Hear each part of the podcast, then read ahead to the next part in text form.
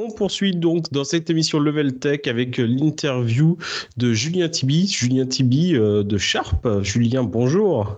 Bonjour. Alors, est-ce que bah, vous pouvez vous présenter, présenter un petit peu la marque Sharp en quelques mots?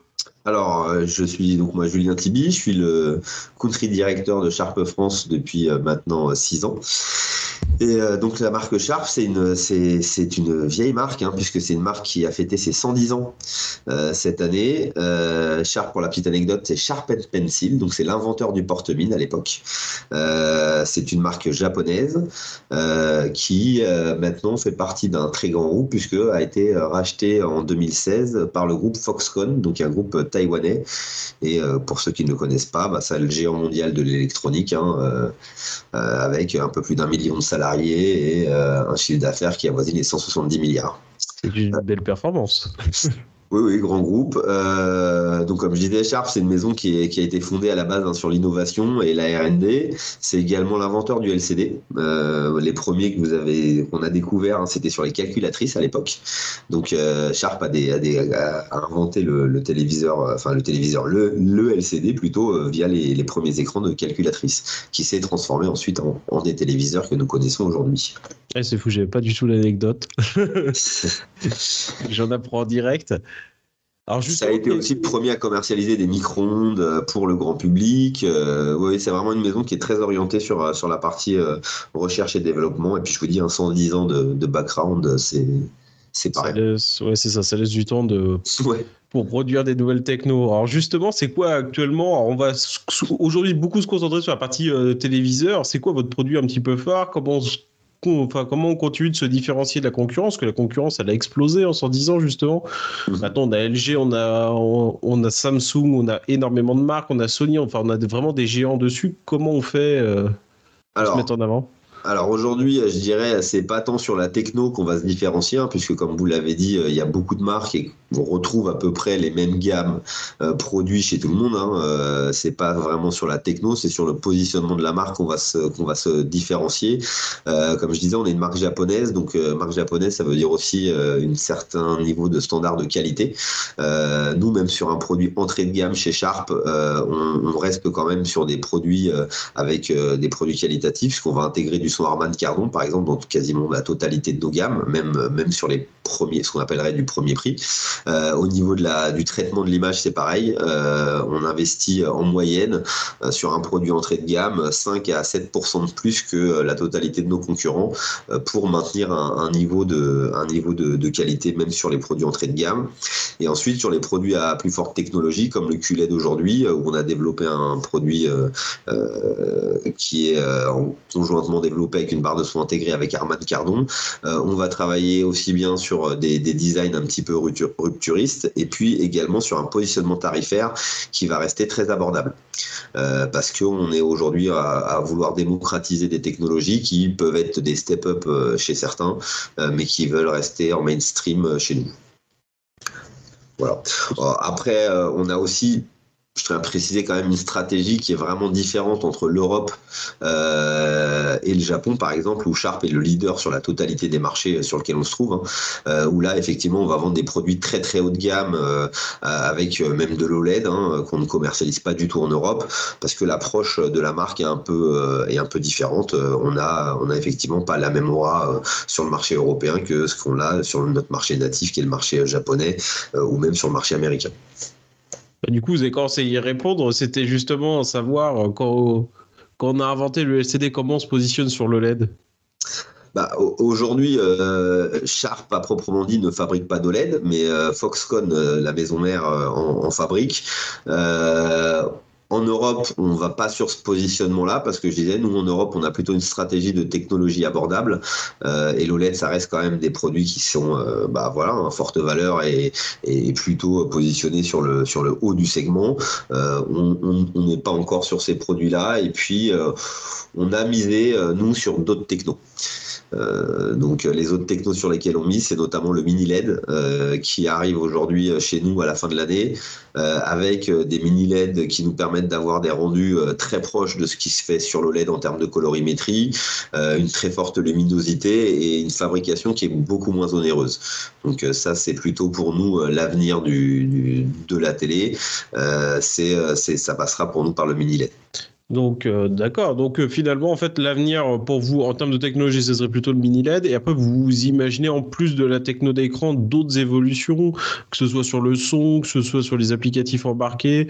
Il y a d'autres choses qui arrivent dans les téléviseurs. Enfin, il y a d'autres choses qu'imagine Sharp pour demain alors nous, enfin déjà aujourd'hui, hein, le son, euh, comme je le disais euh, précédemment, c'est ça reste quelque chose d'important pour nous puisque on a un gros partenariat avec Arman Cardon, même même à partir de l'entrée de gamme. Donc aujourd'hui beaucoup de, nos, de, des télés euh, sur le marché, c'est assez déceptif au niveau du son natif parce que bah voilà, il n'y a pas beaucoup de place pour mettre des haut-parleurs qui permettent d'avoir un rendu bah, sympa sur sur sur les produits. Là, on travaille conjointement avec avec Arman Cardon sur la quasi totalité de nos gammes. Hein. Je crois que c'est 95% de nos gammes aujourd'hui qui sont euh, équipées de, son Harman Kardon.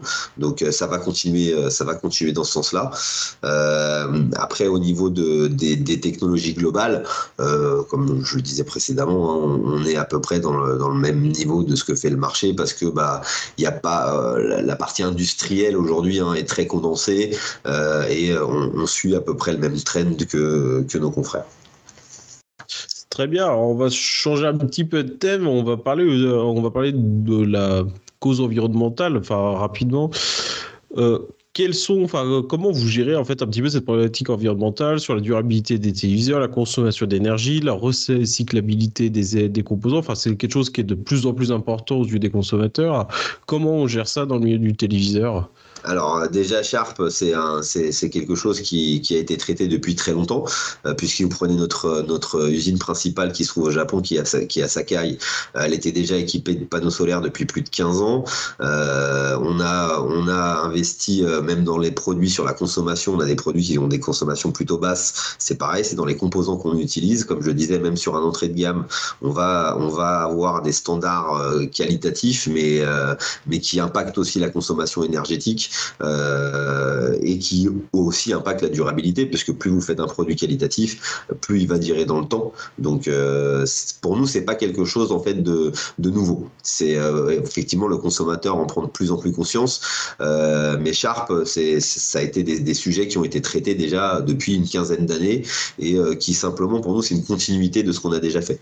Donc la promesse, c'est aujourd'hui certains de nos clients ont mesuré, on a un taux de panne qui est de l'ordre de 1,2% ce qui est très bas euh, sur le marché. Hein. Il y a, la, moyenne est autour des 1,6, euh, ce qui montre aussi la qualité des composants qu'on intègre et qui, euh, qui promet aussi une plus longue durée de vie de nos produits. Alors justement, ça me permet d'enchaîner avec une question autour, autour des coûts des téléviseurs et comment en fait Sharp s'efforce de garder des téléviseurs qui sont abordables tout en maintenant en fait ces niveaux de qualité qui sont plutôt élevés en termes de normes environnementales, en termes de composants, en termes de, bah, qualité globale euh, sur les produits bah là après c'est la force industrielle. Hein. On est dans un marché mondial avec euh, des mastodontes. Hein. Vous les avez cités, euh, vous avez cité certains de mes confrères euh, qui sont bah voilà des mastodontes. Nous c'est la même chose. Hein. C'est la puissance du groupe qui fait qu'on arrive aujourd'hui à optimiser nos coûts. on fait partie du, du, plus grand groupe au niveau électronique. dans ce groupe nous avons plusieurs fabricants de dalles. Nous avons Sharp bien évidemment qui fabrique des, des dalles mais plutôt sur la grande taille. On a également Inolux qui fait partie de notre groupe. Foxconn produit aussi. Et puis tout ce qui est achat de aujourd'hui est mutualisé. On a, on a notre, nos achats qui sont mutualisés au niveau mondial euh, et c'est pas au niveau Europe que nous gérons ça, c'est vraiment mondialisé entre Foxconn et, euh, Sharp Japon. On a des, ce qu'on appelle des super centrales euh, qui, qui, négocient et qui achètent tous les composants et une grande partie sont aussi produits de maison euh, par Foxconn. Très bien, on va, on va terminer avec une question. Bah, une question qui n'était pas forcément prévue, mais c'est un peu le but quel est, euh, enfin, si vous deviez en quelques mots euh, convaincre euh, nos auditeurs d'acheter des téléviseurs Sharp, qu'est-ce que vous pourriez leur dire? Quelle est la plus-value de Sharp? Pourquoi on achèterait du Sharp en 2023 parce que vous en aurez pour votre argent et, avec une promesse qui est toujours tenue. C'est ça, c'est un petit peu la marque de fabrique, je dirais historique hein, des Japonais. sauf que Sharp est rentré dans la dans la compétition tarifaire qu'ont créé à l'époque les Coréens en arrivant sur le marché, puis aujourd'hui les Chinois, et on est rentré dans la bataille en maintenant un, niveau qualitatif japonais. Et donc ça, je pense que c'est là où on fait la différence, c'est que euh, on a cette promesse de qualité, mais euh, également d'avoir rendu les produits abordables. Euh, et donc on en a pour son argent quand on achète un produit Sharp. Ce qui aussi se vérifie dans les avis consommateurs. quand vous regardez un de nos produits phares qui est vendu dans, dans certaines grandes enseignes, les notes, les notes reflètent la qualité de nos produits à des prix, comme je disais, qui restent très compétitifs malgré l'agressivité des nouveaux arrivants sur le marché. Super, merci beaucoup pour cette interview. Merci à vous. Merci à tous de nous avoir écoutés. Vous pouvez nous retrouver du coup sur les réseaux sociaux Instagram, TikTok et tous les réseaux sociaux. Sinon, leveltech.fr, c'est notre site internet. Merci beaucoup, à bientôt.